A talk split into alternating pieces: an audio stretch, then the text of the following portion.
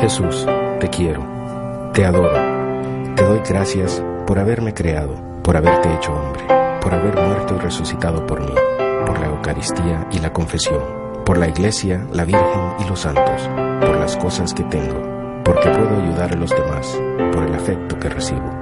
Te pido perdón, te pido gracias, para uno mismo, para los demás, para la sociedad.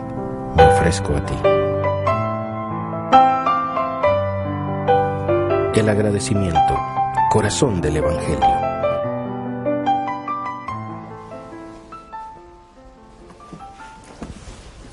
Hola amigos, de nuevo estamos aquí para dar un paso más dentro de esta serie en la cual les estoy proponiendo a ustedes motivos para el agradecimiento a Dios.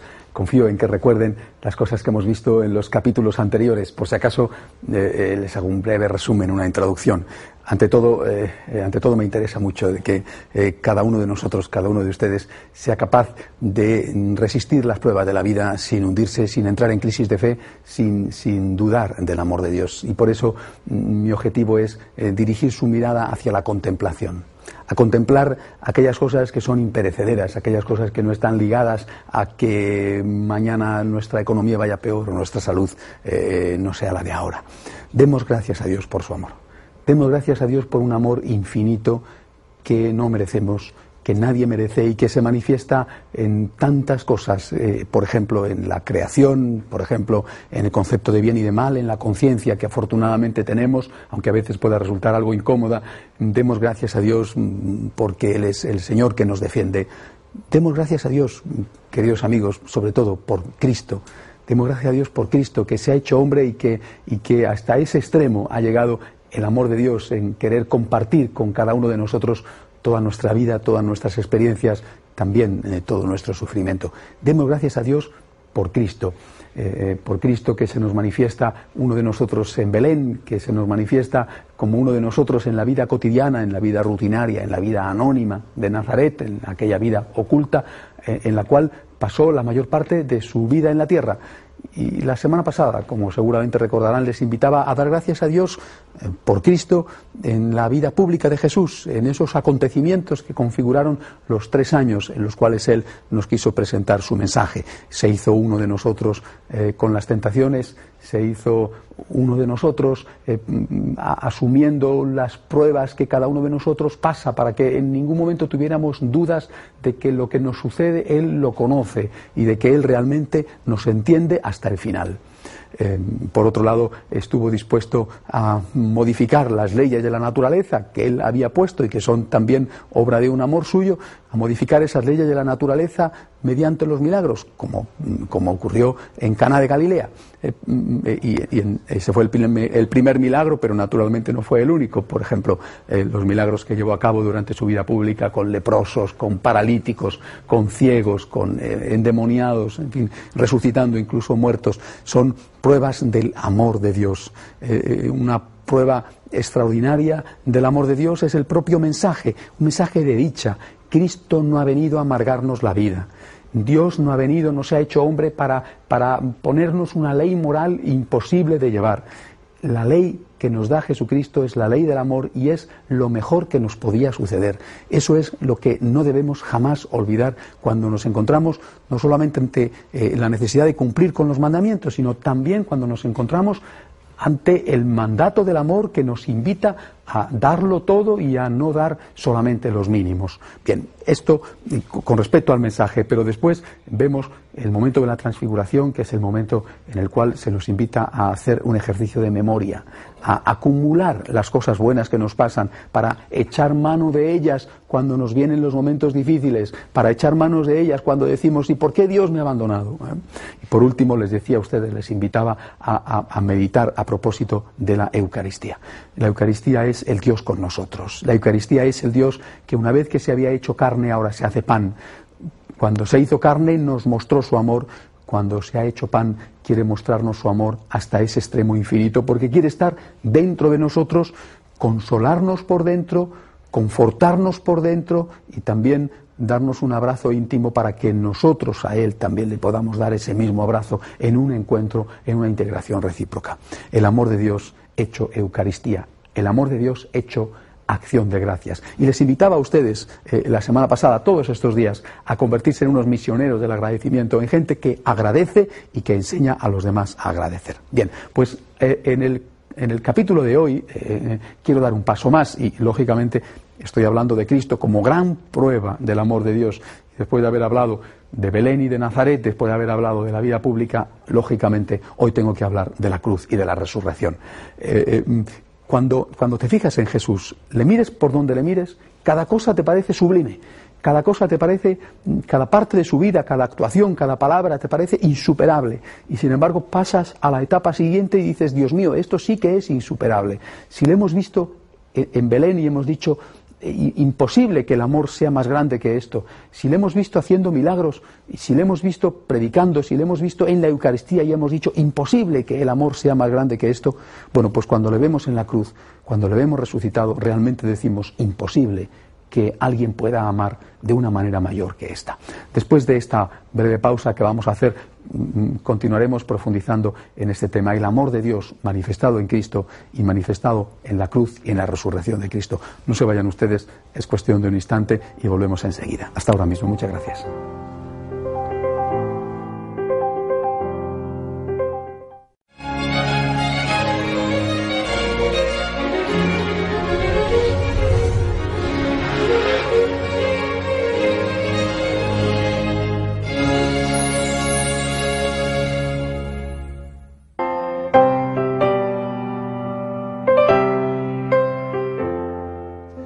Amigos, ya estamos aquí de vuelta después de este breve descanso. Les estaba diciendo hace unos instantes que, Dios es amor y que Dios es amor y se nos manifiesta de forma extraordinaria, insuperable en Cristo, en cualquiera de los aspectos de la vida de Cristo. Bastaría cualquiera de ellos para caer de rodillas y para que nuestro corazón no dudara nunca del amor de Dios. ¿Qué más puede hacer Dios por el hombre? Y eso lo podemos afirmar y lo afirmamos cuando le vemos en Belén, cuando le vemos en Nazaret, cuando le vemos recorriendo Galilea o cuando le vemos predicando en Jerusalén, cuando le vemos comprometiéndose para ayudar a la mujer que estaba a punto de ser asesinada, cuando le vemos socorriendo a los pobres, cuando le vemos multiplicando los panes, en fin, en cualquier momento de su vida. Pero cómo no verlo de forma especial cuando le vemos en la cruz. ¿Hay a alguien a quien la experiencia de la cruz de Cristo no le conmueva? En algún momento se puede decir más, o de algún momento se puede decir más la frase, tanto amó Dios al mundo, que en el momento de Cristo en la cruz, es que alguien puede amar más que lo que amó Cristo en la cruz. El propio Señor lo dijo, no hay amor mayor que el que da la vida por sus amigos. Y Él realmente se comportó con nosotros como un verdadero amigo. Se comportó con nosotros como el Señor que desciende de su trono donde estaba legítimamente instalado porque es el creador y el todopoderoso, que se hace hormiga con las hormigas, que se hace pequeño con los pequeños, que se hace hombre con los hombres, pero que llega al extremo de derramar la sangre para salvar a los hombres. Quisiera invitarles a ustedes a que meditaran conmigo en el amor de Dios a través de esas palabras que Cristo pronunció en la cruz. Eh, por ejemplo, cuando, cuando Cristo en la cruz dice, tengo sed, tengo sed. Bueno, estaba evidentemente expresando una necesidad física, había sangrado, le habían eh, flagelado, le habían puesto la corona de espinas, había perdido sin duda mucha sangre, en el camino del Calvario se había caído varias veces, su cuerpo era una llaga, eh, era un torturado con una tortura terrible. Eh, eh, que, seguramente también en eso eh, le hace igual a tantos hombres y mujeres que han sido torturados a lo largo de la historia. Pero este hombre torturado que expresa una necesidad física, tengo sed, está expresando también otra cosa. ¿De qué tiene sed? ¿Del, vinagre que le dio aquel soldado en una caña, en el extremo de una lanza? No, yo creo que Jesús, además de esa sed que sin duda tenía, tenía sed de nuestro corazón. Tengo sed de ti, te dice, tengo sed de ti. Pero no te das cuenta lo que he hecho por ti. No te das cuenta de que soy un mendigo que clama por tu amor. Cristo es el mendigo que todos los días llama a nuestra puerta y nos dice, te quiero y necesito tu cariño. Te quiero y necesito tu amor. Tengo sed de ti. Y cuando uno se da cuenta de esto, realmente comprende lo grande y lo infinito que es su amor, el Dios que mendiga nuestro cariño. El pobre que llega a nuestra puerta no a pedirnos un pedazo de pan, no a pedirnos eh, un, poco de ropa para cubrir su herida, sino a pedirnos una migaja de nuestro corazón, un poco de nuestro amor. Tengo sed de ti. Más tarde Jesús eh, dirá, refiriéndose a su madre, eh, ahí tienes a tu hijo, y refiriéndose a Juan, ahí tienes a tu madre. Bueno, podía haber un don mayor, el Cristo al cual le han arrebatado la ropa, al cual le están arrebatando la vida, que sangra y que mendiga nuestro amor, tiene sin embargo la ocasión de darnos el mayor de los tesoros, a la Virgen María, a su madre, como madre nuestra. Mal intercambio, naturalmente, para la Virgen, porque eh, eh, Jesús era infinitamente mejor que nosotros. María se convierte en la madre de los asesinos de su Hijo. Esa es la profundidad del intercambio, porque nosotros cada vez que hemos hecho un pecado, nos hemos convertido en los asesinos de Cristo. Nosotros hemos matado a Cristo con cada uno de nuestros pecados. Y María es aquella que se convierte en nuestra madre sin merecerlo nosotros y, más allá incluso de si tenía o no tenía ganas, porque ella lo que hizo siempre fue obedecer a su Hijo. Bueno, pues este tesoro de amor también tenemos que meditarlo en este contexto de la cruz. El Cristo que se va, el Cristo que se despide, nos deja a María como madre nuestra, como protectora nuestra, como mediadora nuestra, pero también nos deja a nosotros como hijos de ella, es decir, como los que tenemos que cuidarla, como los que tenemos que amarla, como los que tenemos que protegerla. Esa fue la labor de Juan. Él había sido el Jesús había sido el que cuidaba a su madre, que era viuda y no tenía más hijos. ¿Ustedes creen que podía haber dejado a María como madre de Juan y a Juan como cuidador y protector de María si hubiera tenido otros hijos, como dicen los protestantes, es la señal más clara de que Jesús era hijo único, no tenía a nadie con quien dejarla y tuvo que dejarla en manos de un extraño, mm, al fin un amigo, lógicamente un conocido como era Juan, el discípulo predilecto, pero un extraño porque no era miembro de la familia. Bueno, pues esa es una tarea que también nos encarga a nosotros, cuida de mi madre. Mi madre va a cuidar de ti porque ella obedece siempre, cuida tú de mi madre.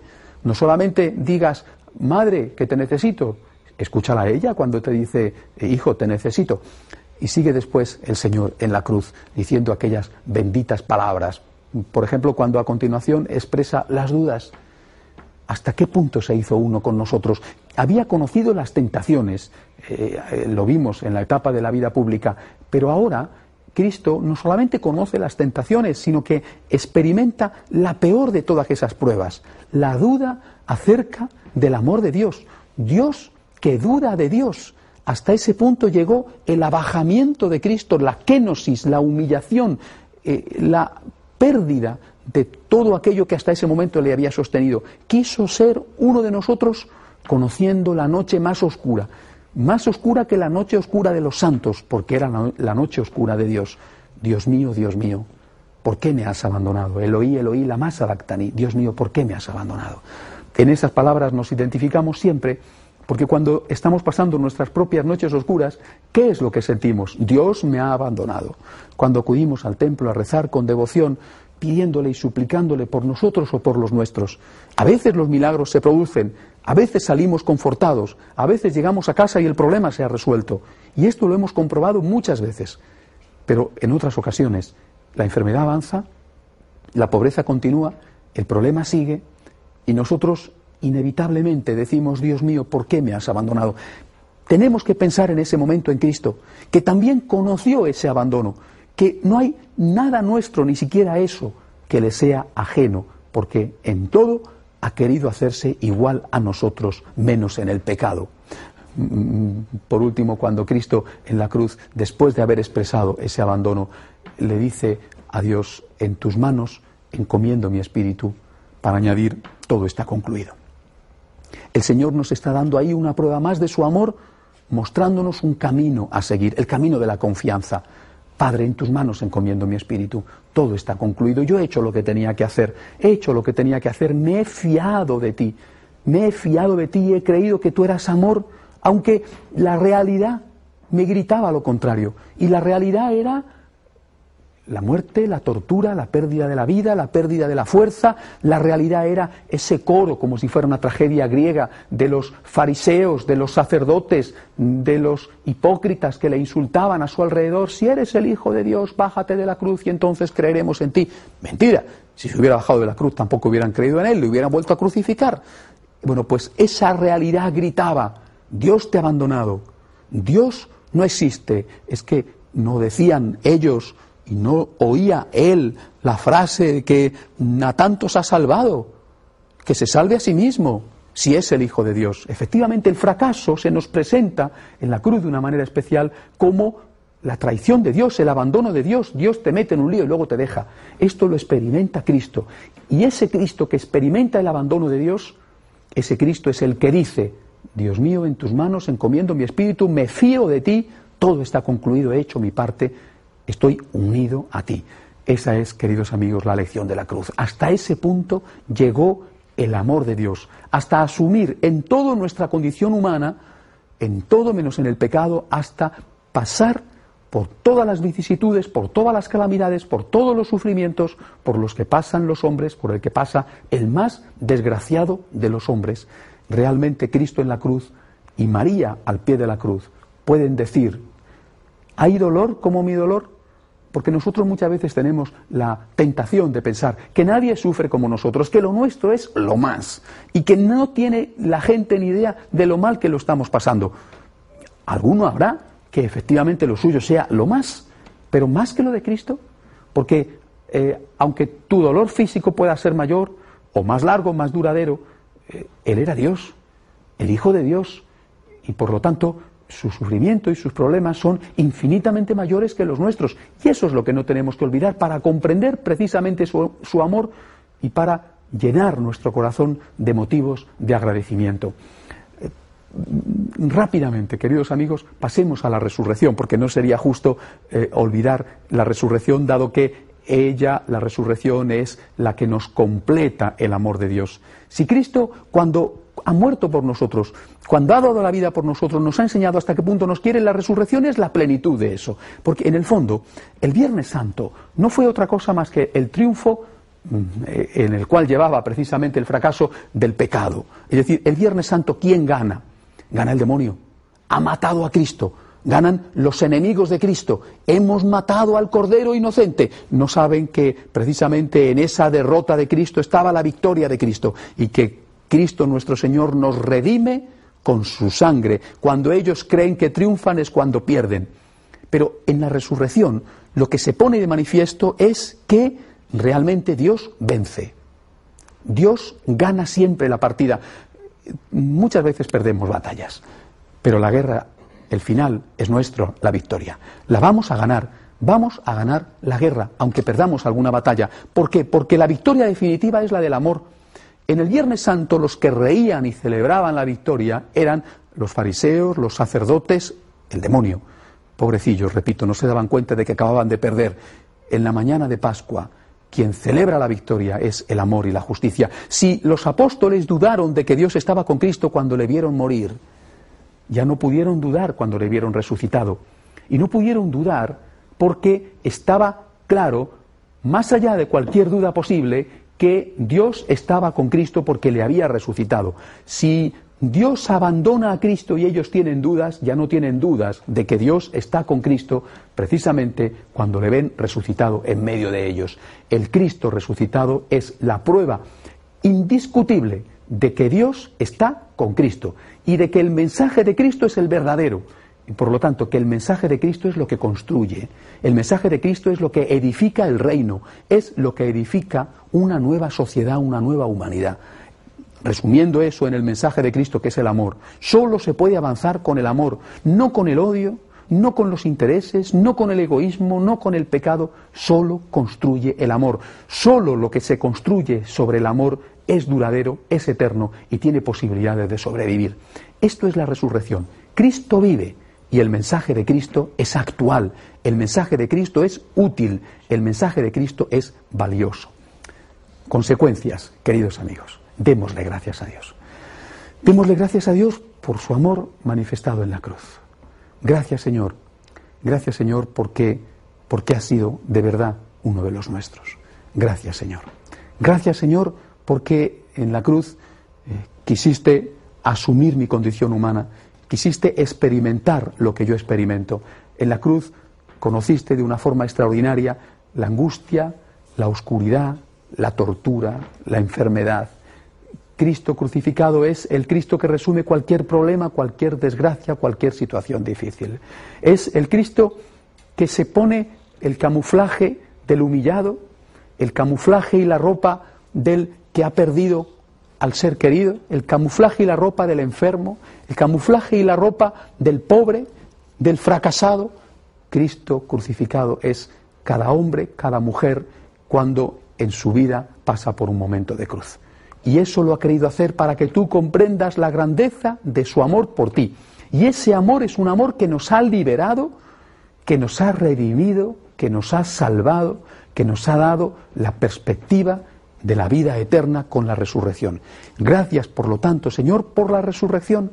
Gracias por la resurrección, porque con la resurrección yo ahora tengo la certeza, primero, de que tú, de verdad, Jesús, eres el Hijo de Dios, tú eres Dios. Es el apóstol Tomás, después de ver a Cristo resucitado y de meter sus dedos llenos de dudas en el agujero de los clavos, el que cae de rodillas y dice, Señor mío y Dios mío, el que confiesa la divinidad de Cristo. Gracias, por lo tanto, Señor, porque por tu resurrección yo sé que tú eres Dios. Pero yo también sé, por tu resurrección, Señor, que tu mensaje es el mensaje de Dios. Es decir, la resurrección es el sello de Dios, el certificado de garantía y de autenticidad, el certificado de que aquello es verdadero sobre la persona de Jesús. Dios dice, este es mi Hijo, no dudéis de Él, es verdaderamente Dios, es aquel que yo he enviado, pero además dice, su mensaje es mi mensaje, su mensaje es el mensaje verdadero, en la resurrección triunfa el mensaje igual que triunfa la persona. La persona y aquello que la persona representaba. Por lo tanto, la resurrección es la garantía de que Dios existe, de que Dios es amor, de que Dios se interesa por nosotros y de que con el amor es con lo único que podemos construir una humanidad nueva de que solo aquello que está basado en el amor tiene posibilidades de perseverar, de que aunque nos cuenten otras cosas y nos digan, mira, no seas tonto, aquí tienes que aprovecharte de las circunstancias, si no das tú una patada te la van a dar a ti, si no eres tú un tiburón van a ser un tiburón contigo, todo eso con que nos llenan la cabeza diciendo, no seas ingenuo, no seas inocente, no se puede ir por la vida haciendo el bien, todo eso no es verdad. Se puede ir por la vida haciendo el bien. Hay que ir por la vida haciendo el bien. El que hace el bien es el que triunfa. El que no hace el bien quizá adquiera algunos triunfos, quizá gane algunas batallas. Es posible que gane algunas batallas, pero al final, más pronto o más tarde, siempre se encuentra con un tiburón mayor, con un sinvergüenza mayor que termina con él. Eh, eh, eh, la gente dice, en medio de los lobos hay que ser lobo. No, en medio de los lobos hay que ser cordero. Es esta la lección del Señor. No te rindas en tus principios en medio de una situación difícil. Mantén el amor. Mantén tu fidelidad al amor, porque solamente el que mantiene la fidelidad al amor, la fidelidad a la inocencia, la fidelidad a la honestidad, la fidelidad a la verdad, solamente ese triunfará. Ese es el mensaje de la resurrección. Y por si fuera poco, el mensaje de la vida eterna. La vida eterna existe. Hay una vida después de la muerte. No podemos tener ni la más pequeña duda sobre esto. Existe la vida eterna. Y no es que existe la vida eterna y que lo proclamamos porque lo deseamos así, porque es esperanzador este mensaje, porque es consolador este mensaje, porque necesitamos creer que hay algo más. Y entonces nos hemos inventado todo esto. Miren ustedes, la vida eterna existe porque Cristo ha resucitado. Cristo ha, vuelto del mundo de las sombras, ha vuelto del mundo de la muerte.